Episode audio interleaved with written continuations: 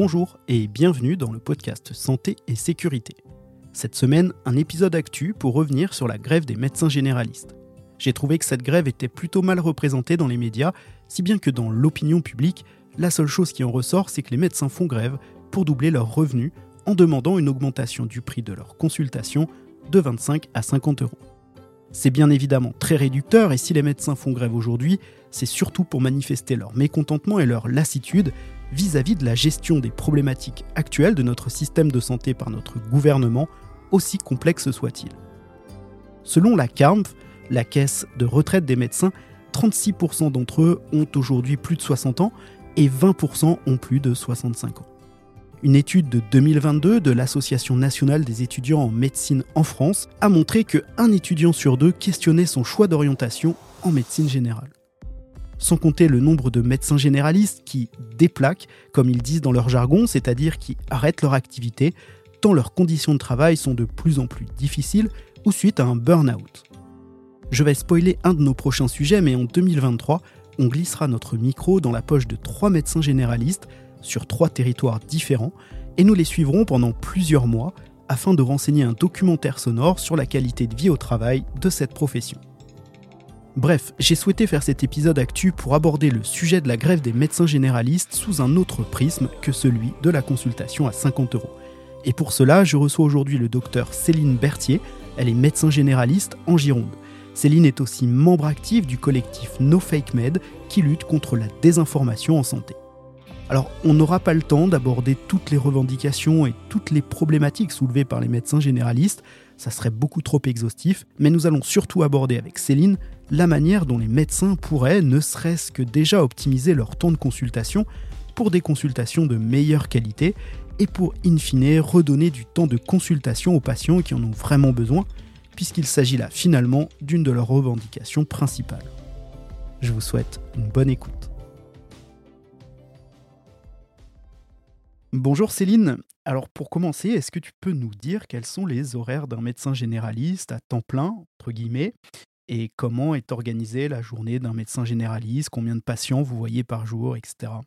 Bonjour Sébastien. Alors, euh, donc la journée type, alors c'est très variable hein, puisque euh, on, est euh, libéraux, donc vraiment indépendants. chaque médecin s'organise comme il veut, mais grosso modo, il y a quand même des, des, des patterns qui reviennent. Euh, moi, personnellement, on, je commence mes consultations à 9 h, je finis vers 13 h à peu près, je reprends à 14 h et en général, je finis vers 19 h. Euh, c'est assez euh, classique et donc ça nous fait du 9 heures euh, par jour. Si on travaille 5 jours par semaine, voilà, on est, on est à 45 heures par semaine assez assez facilement. Donc il y a beaucoup de médecins qui font des gardes en plus. Moi, j'ai de la chance d'être dans un secteur où il n'y a pas de garde parce qu'on a SOS médecins qui assure la permanence des soins programmés. On fait quelques gardes en plus sur le volontariat, mais ça va être quelques week-ends par an. C'est pas pas énorme. Mais dans les secteurs où euh, il n'y a pas de, système de soins euh, libéraux euh, privés, ce sont les médecins généralistes qui les font. Donc, ils ont des gardes de 20h à minuit et les week-ends de 8h à minuit, les samedis et les, enfin,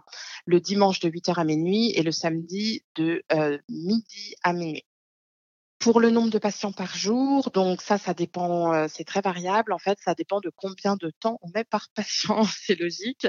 Donc moi, j'y mets des consultations de 20 minutes, donc ça m'amène à une vingtaine de patients par jour, 20-25 patients par jour. Mais euh, initialement, la Sécu avait prévu des créneaux de 15 minutes, donc les, les médecins qui sont euh, à 15 minutes euh, montent facilement à 30-35 patients par jour. Il y a aussi les visites à domicile à organiser, donc ça, moi, je bloque une demi-journée de temps en temps euh, pour aller voir les, patients qui peuvent pas se déplacer. Et, euh, et à côté de ça, dans la journée type, faut rajouter l'administratif, donc tout ce qui peut pas se faire euh, en présence du patient, qu'on cale un peu comme on peut entre nos consultations ou sur des horaires dédiés selon, selon l'organisation de chacun.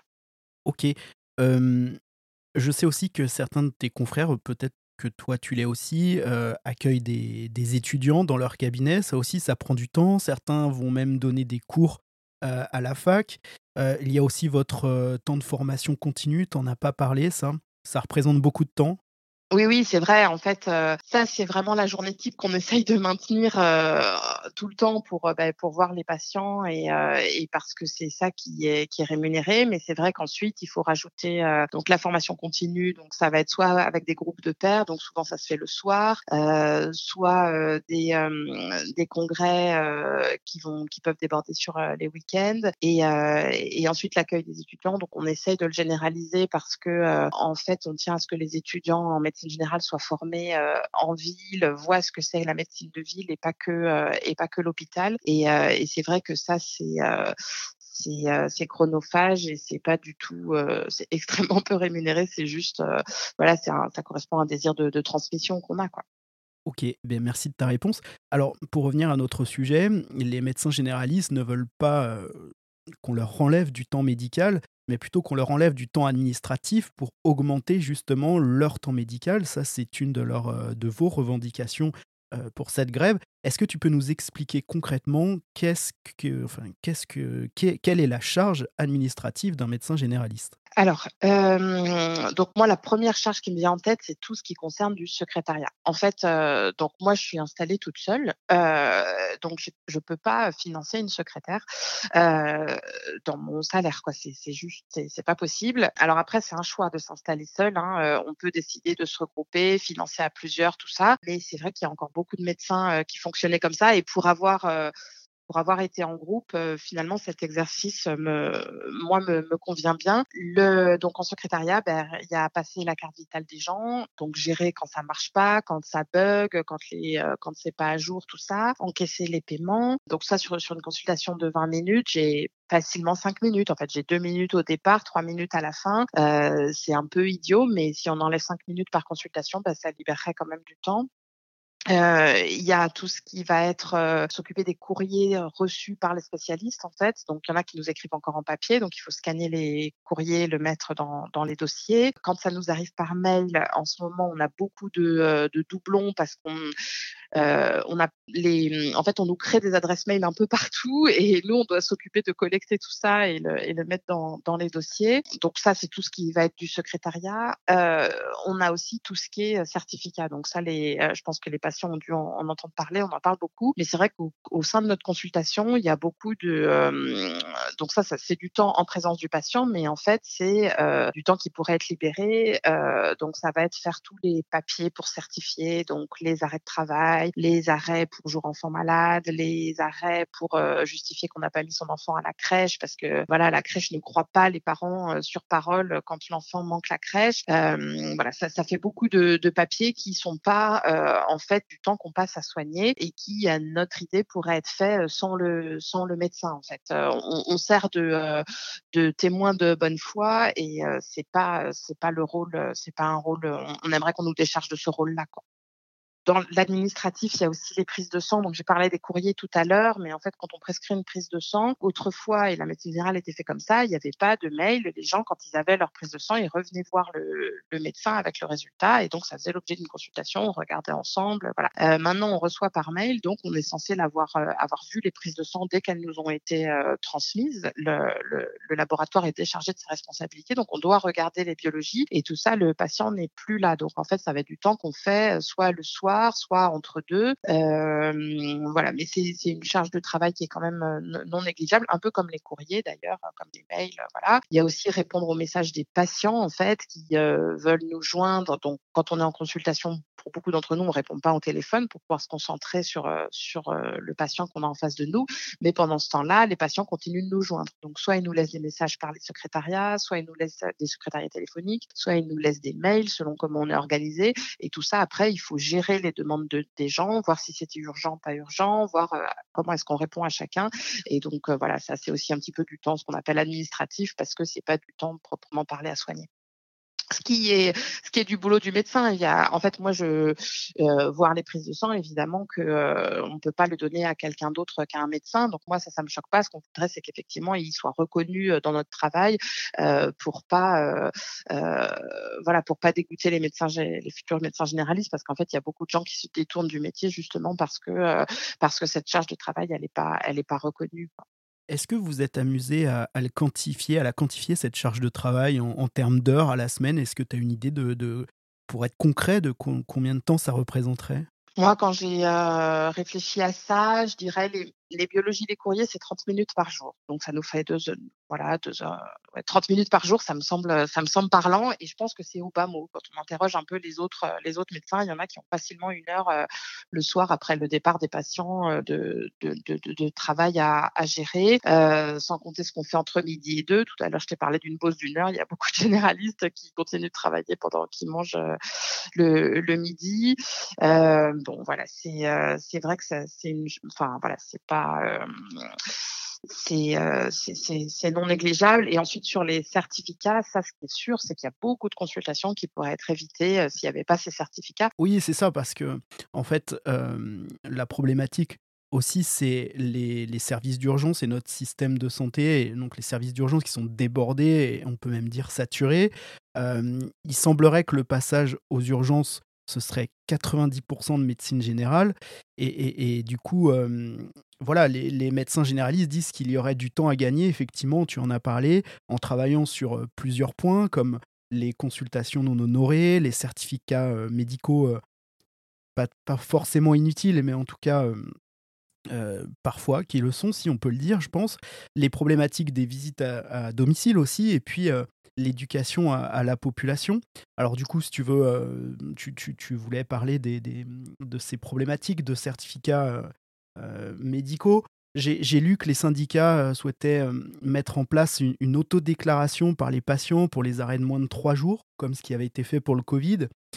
Tu as parlé des, certificats enfants malades, donc que les employeurs demandent systématiquement pour justifier la fameuse journée enfants malades ou, que demandent les écoles aussi pour le remboursement de la cantine.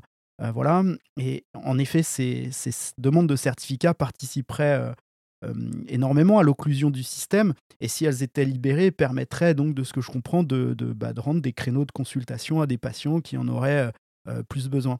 Donc, du coup, est-ce que tu peux nous, parler de ces problématiques? Ouais, ça, ça c'est complètement vrai. C'est-à-dire que moi, j'ai vraiment au moins, je dirais, deux, trois par jour, patients qui viennent parce qu'ils n'ont pas pu aller travailler, qu'ils ont besoin d'un mot pour leur employeur. Ils savent ce qu'ils ont, ils sont pas inquiets, ils, savent que je leur prescrirai pas de médicaments sur des maladies bénignes qui passent toutes seules, euh, mais ils viennent pour ça. Donc, on a beau faire, voilà, on parlait de l'éducation des patients. En fait, ça, c'est vraiment pour moi les médecins qui sont responsables de ça. C'est-à-dire que moi, dans, dans les patients que, que je suis, euh, quelqu'un qui vient pour une rhinopharyngite, euh, il n'y a aucun traitement. Quoi. Alors, je, c'est, c'est, euh, je, je l'explique bien et puis après, ils le savent et tout ça. Et on est tout à fait d'accord sur ça. Ils ne me demandent pas des antibiotiques, ils ne me demandent pas des, des traitements, des sprays pour le nez, des trucs comme ça. Je leur explique que le lavage du nez, c'est le, c'est, c'est, ce qui est le mieux actuellement qui a le moins de, risques et qui est le plus efficace.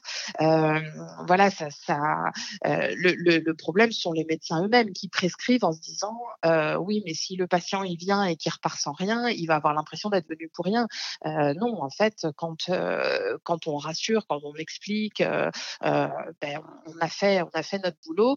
Donc c'est hérité à la fois un peu de y a des, médecins un peu ancienne génération qui mettaient beaucoup de traitements un petit peu qui, enfin voilà, qui étaient promus par l'industrie pharmaceutique, tout ça, et, et qui, qui, maintenant sont en désuétude, mais même aussi chez des médecins actuels qui, ont du mal à ne rien prescrire. Donc, euh, en fait, quand on a acquis ça de ne pas prescrire de choses pour les, les, maladies qui passent toutes seules, eh ben, il reste des patients qui viennent pour, euh, pour les certificats. Et, et, ce que, en plus, ce qui est vraiment idiot, c'est que c'est que les, pour ces, ces, petites maladies, c'est que du déclaratif. Quelqu'un qui me dit j'ai eu la diarrhée toute la nuit, je vais pas aller voir chez chez lui s'il a bien fait caca mou, quoi. Je le crois.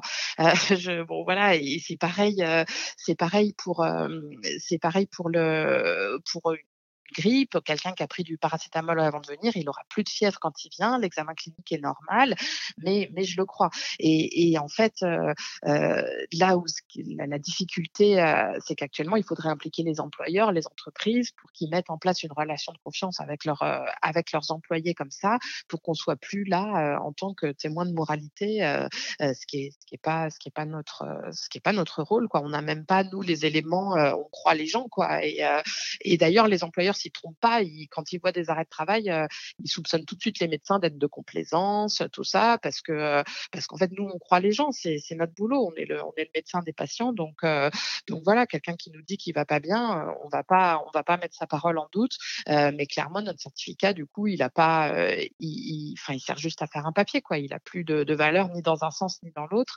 Et, et, et, ce serait à l'employeur de mettre d'une part une relation de confiance et d'une part des conditions de travail où les gens, ils n'ont pas envie de s'arrêter dès qu'ils peuvent parce que en fait, ce serait, enfin, ça devrait être enfin voilà, épanouissant ou, au moins gratifiant de travailler et que, que c'est pas le cas. Quoi. Et puis ça permettrait de réduire aussi les coûts parce que finalement, ça coûte à chaque fois une consultation. Ah bah ça, j'en parle pas. Je me souviens d'une d'une maman qui était venue me voir pour. elle avait besoin d'un certificat pour la cantine parce que les cantines dans les mairies, comme les gens s'engagent à mettre leur enfant à la cantine, mais qu'ensuite il faut régler la cantine, dès qu'ils peuvent, ils le mettent, ils le mettaient pas en disant ben j'ai pas, il a pas mangé tel repas, tel repas, tel repas. Donc en fait, le, les cantines se retrouvaient avec des des déficits. voilà, ils avaient commandé trop, ils n'étaient pas assez rémunérés. Donc maintenant, quand on met pas son enfant à la cantine, il faut un certificat. Et, euh, et donc, j'ai une maman qui était venue pour, euh, pour un, pareil, un enfant, elle savait très bien ce qu'il avait, elle n'était pas inquiète pour le certificat pour la cantine. La, je lui ai demandé le repas, c'était 2,30 euros. Donc, en fait, la consultation, c'était 30 euros. Et ben voilà, elle faisait payer 30 euros à la, à la société euh, pour pas régler 2,30 euros de cantine. Quoi. Et, et ça, c'est encore voilà, une relation de confiance qui, qui s'établit et où, enfin voilà, on nous met au milieu de ça et on n'a pas chose à y voir. Ok, dans vos revendications, vous, vous parlez aussi des, consultations euh, non honorées. Récemment, moi, je suis allé chez mon médecin généraliste et, dans la salle d'attente, il y avait une affiche euh, sur laquelle était inscrit que depuis le 1er janvier 2022, 140 patients n'avaient pas honoré leur rendez-vous.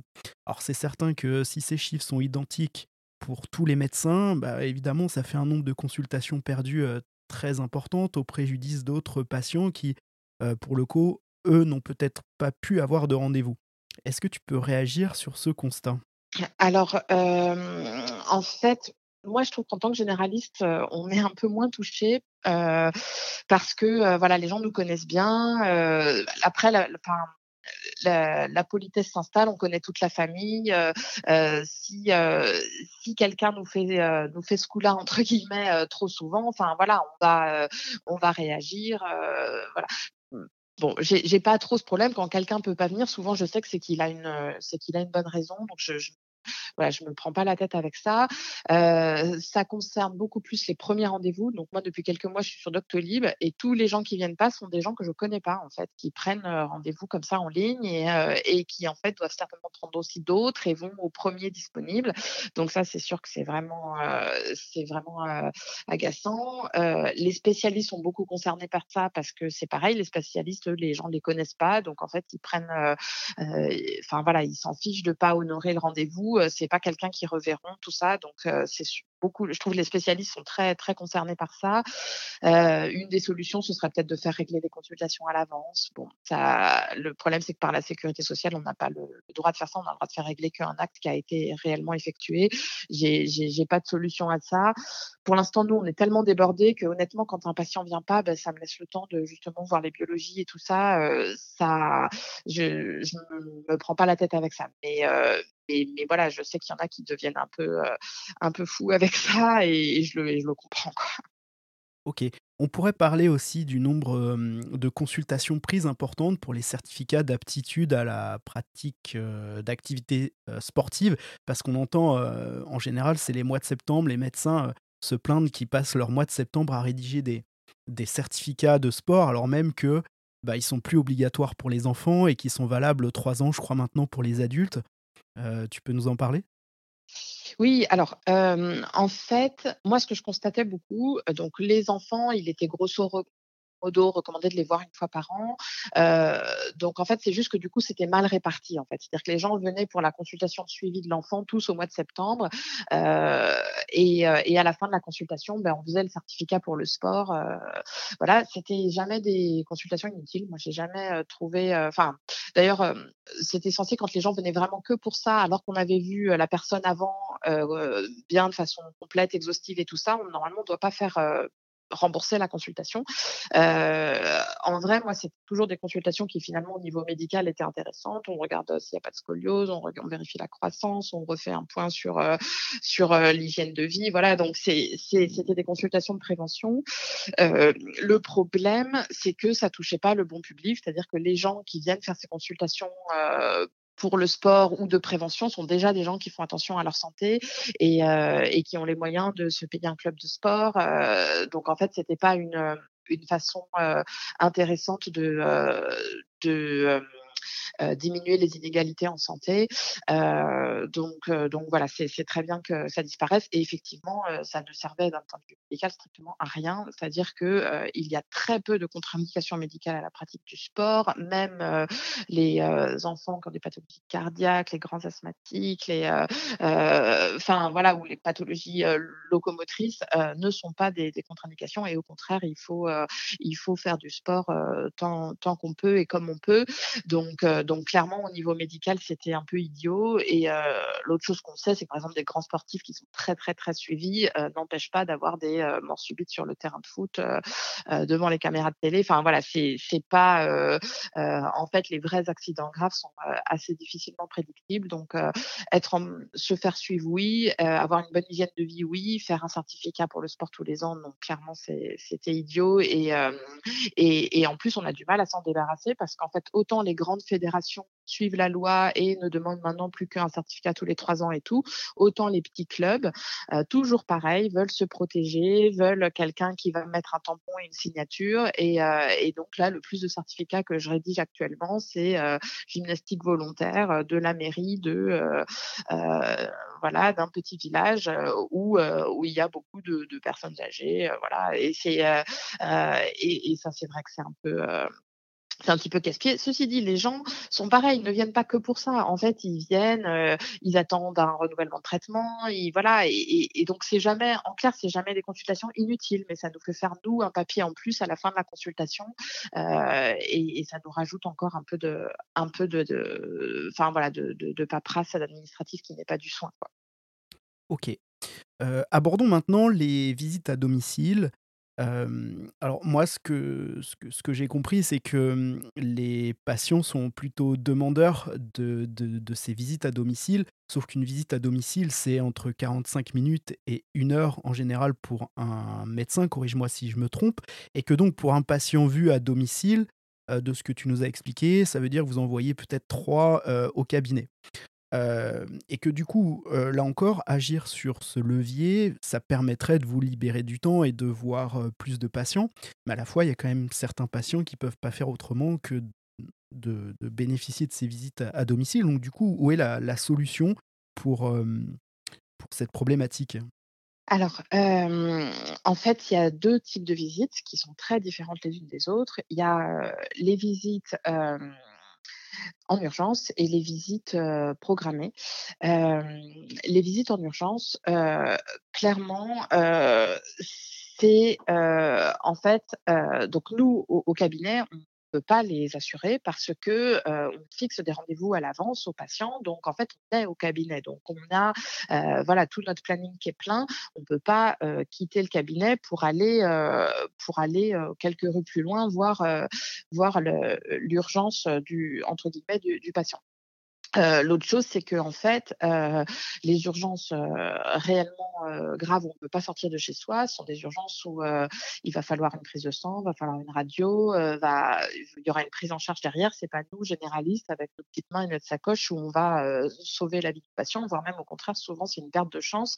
Il vaut mieux aller le plus vite possible à l'hôpital, appeler le 15, voilà. Donc pour moi, vraiment, à mon sens, les, vraies urgences, le, généraliste, c'est plus, enfin voilà, ça doit pas faire partie de notre notre prise en charge.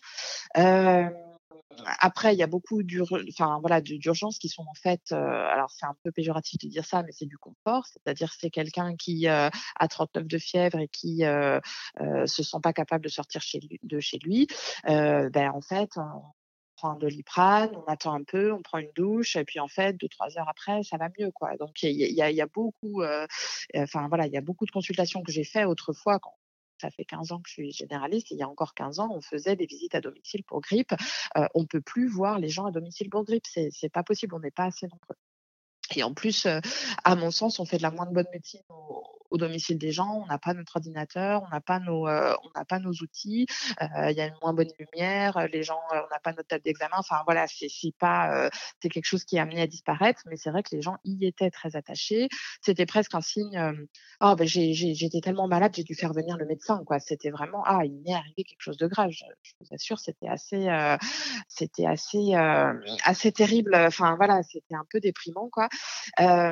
donc il y a ça et donc ça, je pense c'est pour le, volet urgence qui a, évolué. Alors ensuite, il y a pour les pathologies chroniques, donc les gens grabataires. Donc en fait, moi j'assure les visites à domicile pour les gens grabataires, c'est-à-dire que les gens qui restent en position couchée. En fait, il y a des gens qui peuvent plus, qui peuvent pas se lever, soit parce qu'ils sont en fin de vie, soit parce qu'ils ont des pathologies très importantes qui font qu'ils sont alités. pour tout le reste, et eh ben en fait, opinion à moi, mon avis, c'est qu'il faut solliciter les familles, en fait. Et ça, c'est assez, c'est assez terrible. Mais, mais en fait, nous, on peut plus se déplacer pour tous les gens qui, pour les personnes âgées qui marchent plus.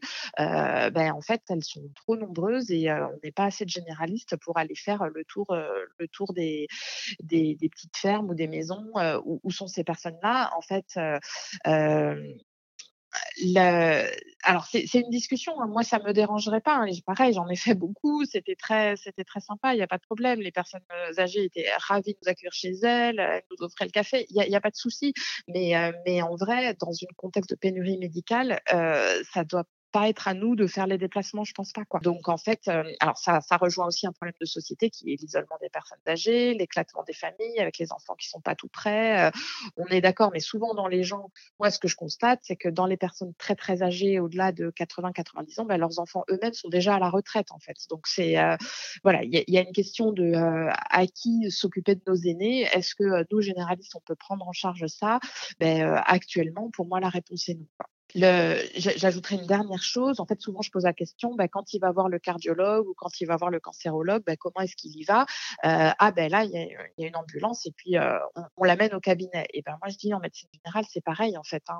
On, a une expertise euh, qui est tout aussi valable et, nécessaire que celle du spécialiste. Donc, donc en fait, maintenant, j'hésite plus à prescrire une ambulance pour venir à mon cabinet. Il n'est pas normal que ce soit moins cher de déplacer un médecin que de que de déplacer une, euh, un taxi, quoi, en fait. Euh, et, actuellement, c'est aussi le grand problème des gardes. On en, reviendra, mais en fait, le 15 préfère déplacer un médecin sur 40 km que d'envoyer un taxi parce que c'est moins cher. Quoi. Donc voilà, il y a une question de coût du temps médical qui est, qui est, qui est vraiment qui est, qui est pas assez valorisé en France et qui, et qui amène à des situations comme ça. Quoi. Eh ben merci Céline. Je t'en prie. on, a évoqué un petit peu déjà, tu, l'as évoqué toi, euh, l'éducation, l'éducation des patients. Donc on, est d'accord, c'est le, travail du, médecin, tu, l'as dit. Euh, mais effectivement, il semblerait qu'il y ait aussi là du, temps à gagner sur l'éducation des, patients et des patients qui vont venir consulter pour, pour pas grand-chose, entre guillemets. Euh, Qu'est-ce qui freine la mise en place aujourd'hui d'une politique d'éducation et de la prévention? Parce qu'elle semble demandée par tout le monde, mais elle n'est pas mise en place. Pourquoi? En fait, moi, c'est un peu. Je je suis pas trop, trop d'accord avec ce. Enfin, comment dire Alors, ce qui est sûr, c'est que les politiques de santé, enfin, sont pas toujours aidantes. par exemple, elles sur l'AVC, elles vont dire les, les, elles essayent d'informer les gens. les premiers signes, vous, vous avez la bouche de travers, vous n'arrivez plus à parler.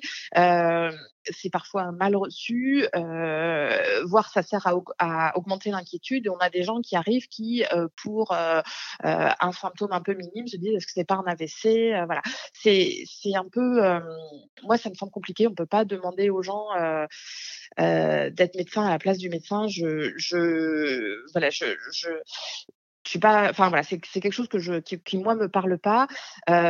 Par contre, ce que je constate, par exemple, c'est une, alors, en fait, par l'éclatement des familles, le fait que les gens maintenant ont des familles mononucléaires, enfin, où, euh, où ils sont tout seuls, les, les, les, parents sont dans une autre région, il n'y a pas de frères et sœurs, il n'y a personne d'autre, les gens sont très seuls. Et, euh, et en fait, ce qu'autrefois euh, était réglé un peu par le bon sens ou par euh, la mamie qui avait déjà eu euh, 10 enfants, donc qui s'inquiétait pas quand il y a un petit 38, 38 de fièvre chez l'enfant de 3 ans, ou, ou les tantes, ou voilà, ça faisait un tissu social qui était autour des parents, qui était beaucoup plus et, maintenant, je vois des gens, euh, des jeunes parents, je fais beaucoup de pédiatrie, euh, arriver un peu affolés pour certainement des choses pour lesquelles on consultait pas auparavant. Mais je ne blâme pas les gens pour ça parce qu'en fait, euh, juste ils n'ont pas de solution, quoi. Et donc ils se tournent, ils se tournent vers le médecin parce que voilà, quand il y a une quand, il y a une anxiété, il faut bien, il faut bien répondre à cette angoisse.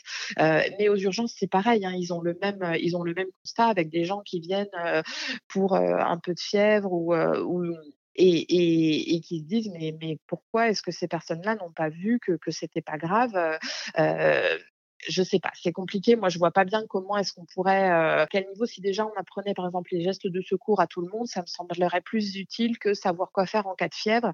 Euh, euh, voilà, si, si je ne sais pas comment dire. C'est, euh, ça, je pense qu'il y a des choses qui sont plus faciles à enseigner que euh, que, que le, les conduites à tenir en, en, en cas de maladie. Euh, à part l'expérience, il n'y a pas. C'est sûr qu'une maman qui a déjà eu trois enfants, bah, clairement, elle consultera moins vite que euh, la maman à son premier enfant. Mais de nos jours, c'est euh, deux enfants par femme. La moyenne, même pas, c'est 1,7 enfants par femme. Donc, on n'a plus cette expérience-là et on va avoir plus besoin du médecin. C'est la société dans son ensemble qui est beaucoup plus anxiogène et voilà et médicalisé aussi que, que autrefois. Et, et ça, c'est vrai quand ils ont enfin, quand ils ont calculé le nombre de médecins qu'il faudrait pour une population, ça, ça n'a pas du tout été pris en charge. Euh, ce que faisaient les grands-mères auprès des enfants, euh, ça n'a pas été pris en charge. Et, et voilà, c'est un peu nous, euh, généralistes, qui, qui, faisons beaucoup de ça maintenant. Quoi. Le, une autre chose sur laquelle je voulais parler, euh, c'est un peu différent de, du côté éducation, mais euh, en fait, euh, là où nous, on va être efficace auprès de nos patients, c'est parce qu'on les connaît. Donc, les gens nous font confiance. Donc, ils viennent nous voir pour, euh, on va dire, une fièvre. Euh, J'examine l'enfant. Je dis, vous inquiétez pas, il n'y a aucun signe de foyer infectieux bactérien. Ça veut donc dire que c'est un virus. Ça va passer dans les quelques jours. Voilà. En fait, si les gens nous font confiance, c'est parce qu'on est le médecin traitant, qui nous ont déjà vus par le passé, qui nous reverront après. Et c'est cette relation-là qui a un prix. Et ça, ce pourquoi on fait grève, c'est qu'en fait, la, la, Sécu est en train de, de l'abolir ça en fait. C'est-à-dire que ce qu'elle voudrait, c'est qu'on voit les gens en euh, 10 minutes, euh, vraiment qu'on en voit le plus possible puisqu'il n'y a pas assez de, de, médecins, voire faire des gros centres de santé où on serait un petit peu interchangeable parce que c'est sûr que plus on est proche du patient, plus on va l'écouter.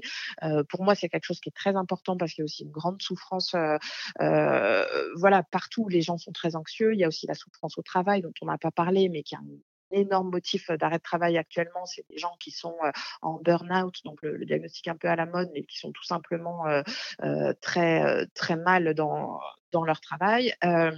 Et donc ça, nous, c'est parce qu'on est médecin traitant qu'on qu'on va avoir une empathie, qu'on va pouvoir prendre bien ça en charge, accompagner les gens et tout. Mais c'est sûr qu'avoir son médecin personnel, eh ben, en fait, ça coûte des sous, ça implique qu'on soit relativement disponible. Et, et, en fait, nous, on se bat pour essayer de garder ça parce que, en fait, dans les dispensaires où vous verrez jamais le même, même médecin, et eh ben pour moi, ça va générer des coûts de santé parce que les gens n'ont pas confiance. Et je le vois moi-même euh, avec donc, ma patientèle quand, quand la veille, hein, le mercredi, moi je travaille pas le mercredi, ils sont allés voir le mercredi un médecin de garde, et ben c'est pas rare que le jeudi ou le vendredi ils reviennent me voir parce qu'en fait c'est pas passé et que euh, ils ont pas eu confiance dans le médecin et, et qu'ils veulent euh, et qu'ils veulent un deuxième avis.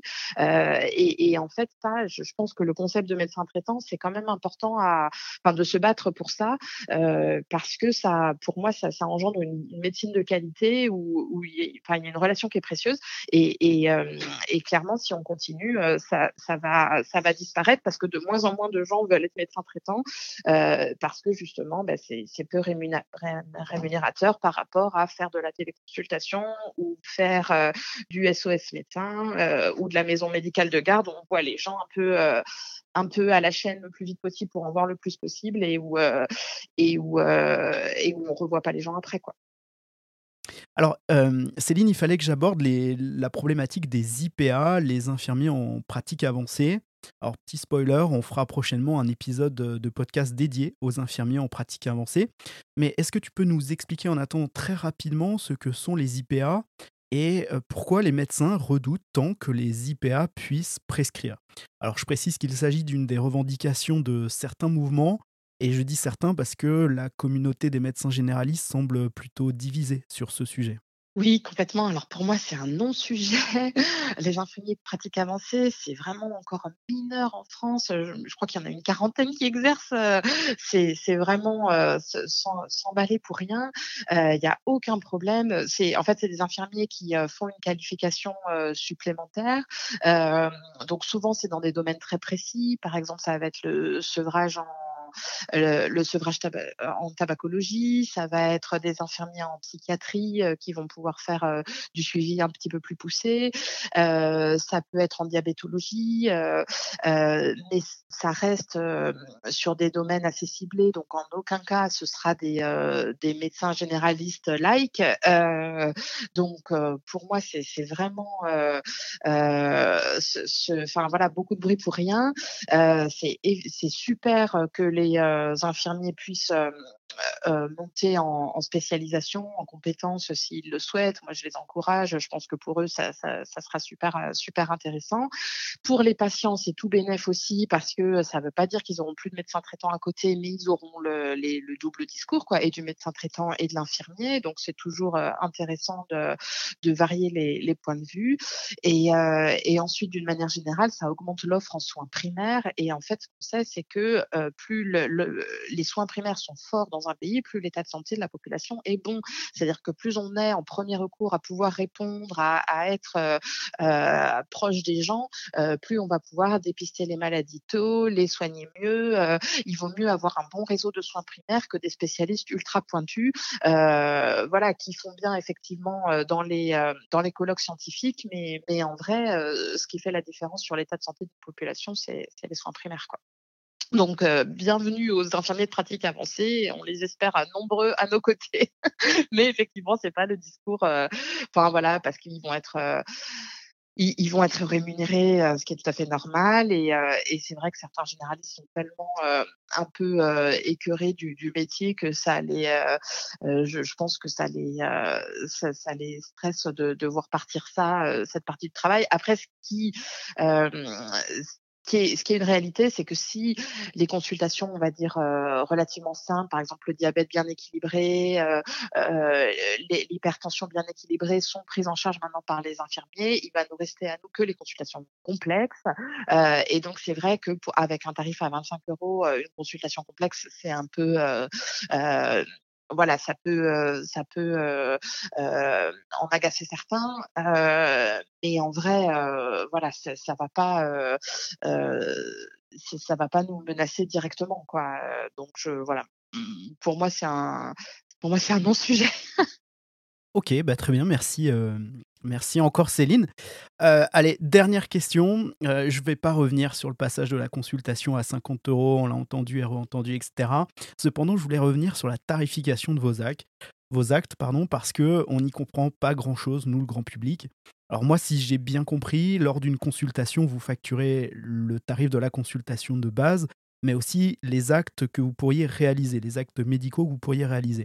Et le problème, c'est que peu d'actes euh, associés ensemble peuvent être facturés aux patients. Et quand c'est le cas, de ce que j'ai compris, hein, tu, me corriges encore une fois, c'est que si vous réalisez par exemple trois actes, le premier sera facturé au patient à 100%, le deuxième ne le sera qu'à 50%, et le troisième, le quatrième, le cinquième, plus s'il y en a, seront réalisés gratuitement.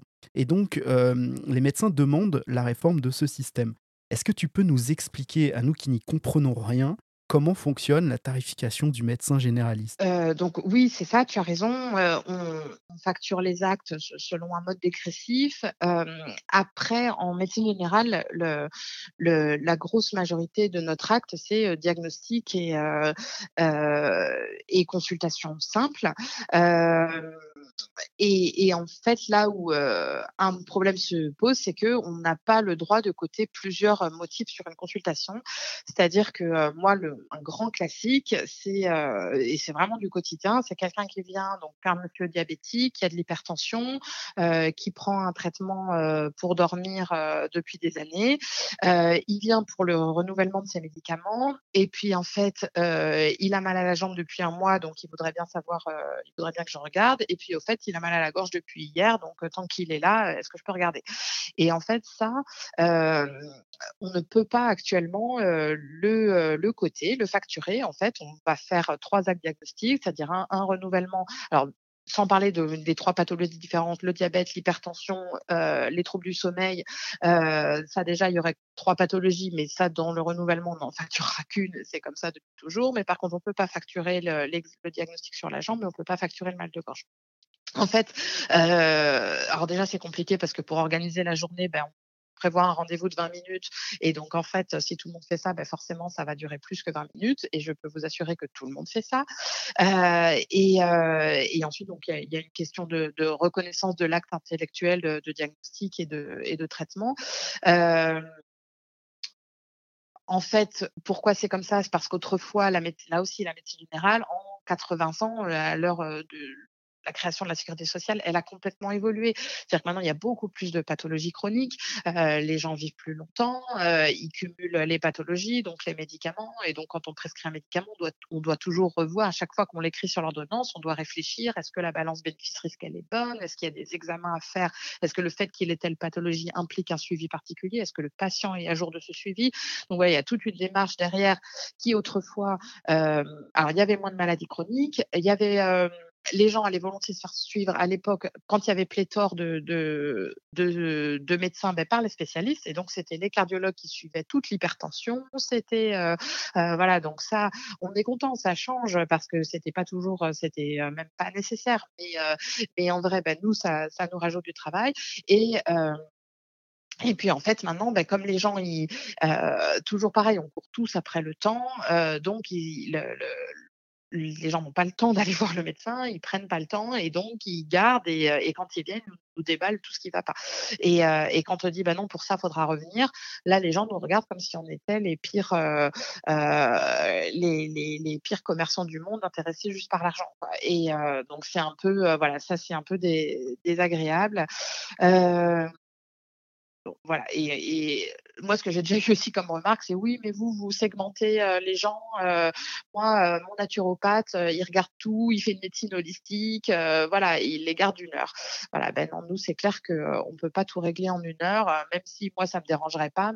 actuellement, c'est pas dans notre système. voilà, d'une part à 25 euros la consultation, et puis d'autre part avec le nombre de gens à voir, c'est c'est pas possible, quoi. Et, et les gens le comprennent vraiment pas spontanément, quoi. Et donc, je, reviens sur un, de tes propos, mais donc ça veut dire que quand je vais chez mon médecin généraliste et que j'attends une heure et demie, deux heures parce qu'il est en retard, c'est pas parce qu'il est mal organisé ou parce qu'il a hum, pris un peu plus de temps de pause que, que prévu. C'est vraiment parce que il y a eu ce genre de problématiques qui ont fait doubler une consultation à 20 minutes en fait. Voilà, alors ça c'est vrai. Par contre, euh, là où je trouve que si c'est toujours une, heure et demie, deux heures, et eh ben c'est quand même un problème d'organisation chronique. C'est-à-dire que euh, ben on doit, c'est à nous de dire à, nos patients, euh, ben non, pour ça vous reviendrez, que vous soyez content ou pas content. moi je vais pas pénaliser les gens derrière vous.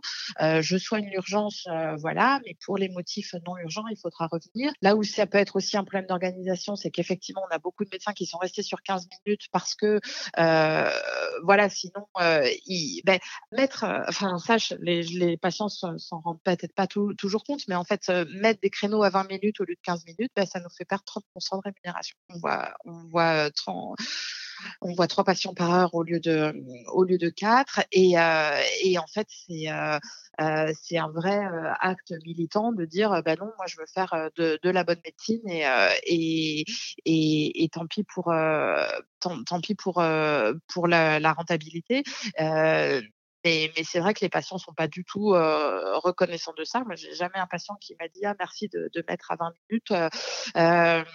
Et, au contraire, ils viennent en ayant toujours plus de, de raisons et en disant ah ben moi quand je viens, euh, c'est pas pour rien ou je vais pas vous déranger pour ça. ben en fait, des fois, on aimerait dire ben si quoi, si vous avez un petit motif de temps en temps, venez pour ça parce que nous, ça nous ça nous permet d'équilibrer notre journée et et, et, voilà. Mais c'est compliqué parce que c'est un peu euh, tabou de, de parler euh, de parler d'argent, euh, de, de, parler de rémunération. on on est censé faire ce métier pour la vocation. Donc effectivement, moi j'adore ce métier, il n'y a pas de, de souci. Mais à force de compter sur la vocation des médecins, ben en fait on a des médecins qui, qui arrêtent quoi et qui pour pas pas faire ça se tournent vers tous les exercices particuliers qui existent. Donc ça va être acupuncture, médecine du sport, médecine esthétique, enfin voilà tout, tout ce qui sera pas de la tout ce qui sera pas de la médecine générale, qui partent vers la médecine salariée aussi. Comme il y a du comme il y a du travail pour tout le monde, euh, qui a pas assez de médecins, bah, on a vraiment le choix de le choix du mode d'exercice quoi. Et c'est vrai que voilà, pour les, les, gens qui nous écoutent, si vous avez du mal à trouver un généraliste, bah, c'est entre autres c'est entre autres pour ça. Quoi. Eh bien, merci Céline. Merci de nous avoir donné un peu de, ton temps pour nous aider à mieux comprendre ce sujet. L'objectif de cette interview pour moi, c'était de, de, montrer surtout que vous vous battez pour un meilleur système de santé, plus efficace, euh, pour notre santé à nous aussi, et euh, que simplement de manière égocentrée pour vos, euh, pour vos revenus. Quoi. et puis il est clair aussi que vos conditions de travail, eh bien, elles influencent les conditions de travail des personnels hospitaliers. L'inverse est vrai aussi d'ailleurs, je pense. Et que ce soit les médecins hospitaliers, les médecins libéraux, nous les patients, bah, finalement on est tous dans le même bateau quand il s'agit de, de santé. Oui, tout à fait. Merci à toi de m'avoir donné la parole. Il bah, n'y a, y a, pas de quoi, je, te laisse le mot de la fin. Est-ce que tu, es membre du collectif No Fake Med? Est-ce que peut-être tu veux en dire un mot pour, terminer Oui, bah, le collectif No Fake Med, c'est un collectif qui s'était fait connaître il y a quelques années parce qu'il avait juste relayé les, données de la science disant que certaines pathologies, certaines euh, façon de traiter devrait plus être utilisée par les médecins parce qu'on sait maintenant qu'elle marche pas. Donc c'était le cas notamment de l'homéopathie, mais il y en a d'autres. En fait, il y a l'ostéopathie, il y a l'acupuncture, euh, il y a la mésothérapie, enfin tout un tas de, de, pratiques qui euh, euh, ne font pas la preuve au niveau scientifique de leur efficacité. Quand on les teste de manière rigoureuse dans des méta-analyses et tout ça, ben, ça marche pas mieux que le placebo. Et donc nous, on estime que quand les médecins doivent pas se faire les promoteurs de, de ces pratiques parce que quand vous, patient, vous allez voir un médecin, vous voulez savoir ce qui est prouvé, quoi. Vous voulez pas savoir en quoi il croit, voilà. et d'ailleurs, quand vous allez voir un médecin, vous pensez qu'il va vous donner un traitement prouvé par la science. donc voilà, aimerait que la, médecine soit euh, de plus en plus euh, rigoureuse euh, au bénéfice des patients et, voilà au bénéfice des patients. Donc si vous voulez aller jeter un œil, collectif No Fake Med, ça doit être fakemedicine.org le site et, et, on cite dessus toutes les pratiques un petit peu de ce qu'on appelle médecine alternative et complémentaire. On vous met les études, on vous met tout le tout, tout ce qui montre que qu'en vrai ça marche pas. Et quand on essaie de vous faire croire à des choses, le médecin souvent il y croit ou le praticien y croit, mais mais en fait quand on regarde au niveau scientifique, ben, on a des études qui montrent que ça marche pas quoi. Donc donc voilà, si vous voulez vous informer sur ce qu'on vous propose, le site est là pour ça. Merci Céline, bonne journée. Je t'en prie, bonne journée.